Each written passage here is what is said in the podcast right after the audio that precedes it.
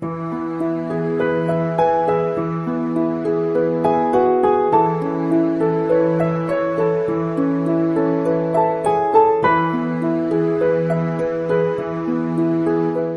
亲爱的听众朋友们，大家好，这里是十里铺人民广播电台与喜马拉雅共同联合制作播出的《光影留声机》，我是鸽子。今天呢，鸽子很想跟大家聊一聊有关于励志这个话题。其实有的时候，嗯，我们常常会因为懒惰，或者有的时候去奋斗过了却没有什么成果，往往这些时候会觉得，哎，人生好没有希望呀，好像自己的未来是一塌糊涂、一片迷茫的感觉。然后这个时候呢，就会想到人生不如意，真是十之八九啊。我们也需要给自己打打气，我们也需要给自己增添一些动力。其实这个时候看个励志电影还是蛮不错的选择。我们看过很多经典的励志电影，比如说一些比较知名的，犹如《肖申克的救赎》《风雨哈佛路》《当幸福来敲门》等等。一般情况下，励志电影都是主人公通过一系列努力，最终实现了梦想，逆袭了人生，站在了人生的巅峰之上。但是咱们今天聊的励志电影，不光是有励志的成分在里面，更出彩的是它现实的那一部分。人生可以通过努力来实现励志，但有些时候命运却让我们捉摸不透。这部电影可以说是一部被名字耽误了的好电影，它的名字叫做《百万美元宝贝》，听起来好像不是一个什么太好的片子，但是看完了之后一定会让你的内心久久不能平静。这部电影应该算是励志电影当中的一股清流了。电影当中的主人公没有任何的主角光环。它不会像是其他的励志剧那样，女一号可能从最开始的很丑，最后变成最后的很美；男一号可能从最开始的很穷，变成最后的很富。她不是那个样子的，她只是一个普通的女生，从头到尾都只是一个普通的女生。她的人生会因为努力而产生过一些大的波澜、大的视角，但最终还是回归于平淡。这个女生呢，皮肤黝黑，生在贫民窟。小的时候呢，只有父亲很关爱她，但是呢，自己的父亲却又早早的离开了这个世界。主人公很热爱拳击，他知道自己没有什么别的天赋，也不可能有多余的钱培养自己其他的业余爱好。他只知道自己的力气很大，所以他想到了去搏击。或许拳击这条道路能够让他走出与众不同的人生。他觉得除了这行以外，大概他的一生只能当一个服务员了。没有学历，没有容貌，还能干什么呢？可能他的一生除了服务员就是清扫卫生，除了清扫卫生就是打杂。他不希望自己的一生就这样度过，庸庸碌碌。他希望自己能够实现梦想，而他的梦想就是希望，哪怕只有一刻的闪耀。既然热爱的是拳击，那接下来的剧情是不是应该是遇到了伯乐，然后开发了他，最终拿到了拳王的腰带？哦。完全不是，鸽子刚才讲了，这部电影真的是励志电影当中的一股清流的原因，就是因为这部电影很现实。一个一无所有的女孩，凭什么要受到金牌教练的青睐呢？更何况咱们剧中的这位金牌教练还非常的龟毛，就如同教练所言：“大姐，你都三十岁了，你除了力气大点，还有别的优势吗？你买不起设备，你没有青春，你输不起。如果你入行了，也没有人会赞助你，我凭什么收你啊？”话尽管说的非常难听，但我们女主角就是打定心思，我就是不走，我赖着不走，我给你交学费还不行吗？她把自己辛辛苦苦攒了很多年的钱拿去交学费，自己每天都来到体育场馆，像跟屁虫一样的去学习技法，除了晚上要去饭店打工以外，剩余的所有时间全部赖在拳击馆里面不走。巨大的毅力一定会破解很多的问题。虽然这位金牌教练知道他没有什么天赋，年纪一大把。但是人家这毅力真是让你没辙呀！教练也确实是服了，而且教练也想到自己也快要退休了，那就在自己临退休之前再训练一名队员吧，或许真的会很出彩。既然赶不走，那咱们就试试吧。结果咱们的女主真的凭着惊人的毅力练出了一身的本事。在他训练的过程当中，这部电影也用了很多的笔墨来刻画他们师徒之间的感情。他受了那么多的苦，经历了那么多的磨难。有时候感觉编剧真的应该让他赢得整个人生了吧，真的应该让他走向人生的巅峰了吧。而他的人生就像他跟他师傅的相处模式一样，平时两个人没几句训练之外的话，好像看起来也没有互相关心，但是两个人的性格和脾气却无比相似，都是那么的耿直，都是那么的真诚。这样的两个人在认真合作的过程当中，怎么可能不产生感情呢？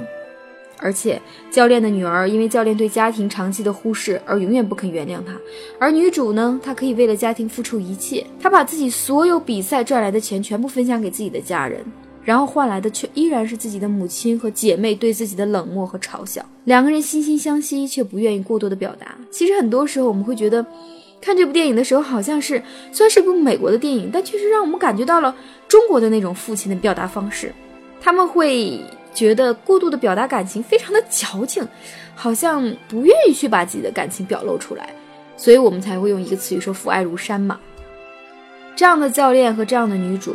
在电影的细节的渲染的过程当中，两个人其实是产生了浓厚的亲情的。我们的女主不容易啊，穷但是却非常努力，没人爱但是却待人非常真诚。他用自己的一颗赤子之心去迎接生命中的种种不幸。他的人生也像励志电影当中那样开挂了。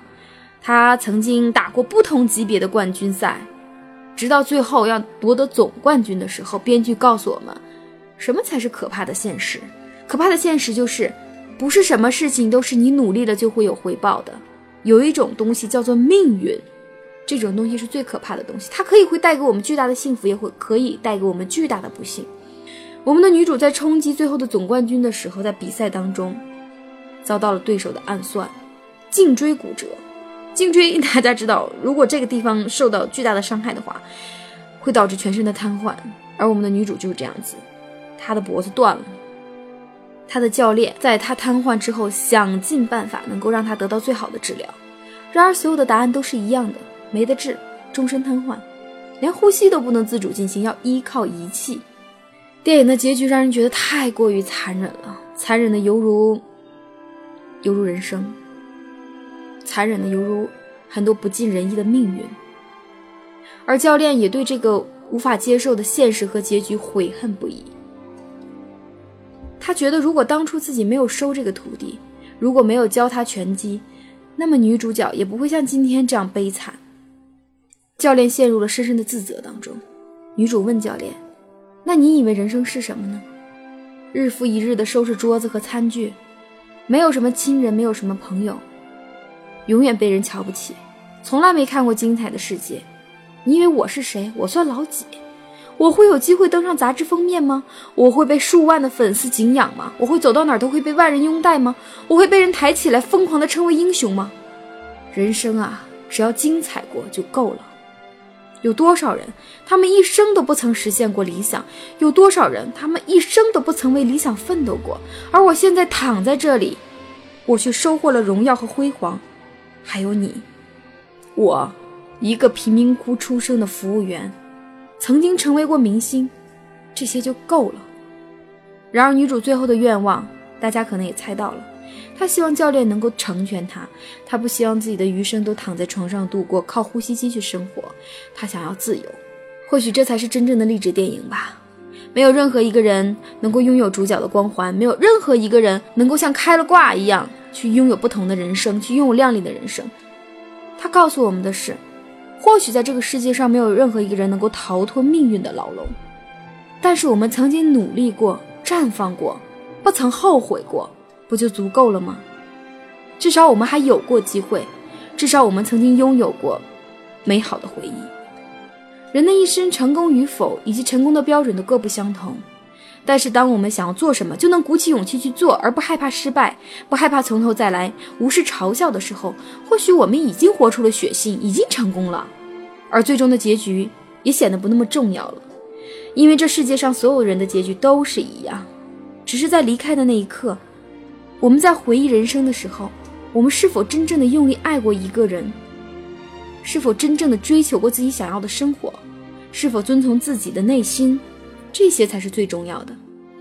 那么从此刻起，有什么愿望，不如就尽力去实现。或许没有能力能够实现自己想要的那种生活。但是换一个角度，换一条路，去不断寻找自己喜欢的生活方式，不也是一种巨大的成功吗？就像我们剧中的女主一样，他的梦想就是希望自己曾经闪耀过，他闪耀过了，他就无悔。好了，或许这才是鸽子觉得这部电影最吸引人的地方吧，很励志，但同时又很现实。看过之后，有一种荡气回肠的感觉。所以，让我们感谢每一个岁月静好的当下，同时去追求自己想要的未来吧。感谢大家收听本期的节目，也欢迎大家关注十里铺人民广播电台的公众微信号。如果大家有什么好的电影，有什么好的意见和建议，欢迎大家跟鸽子留言进行互动。我们下次节目同一时间再会。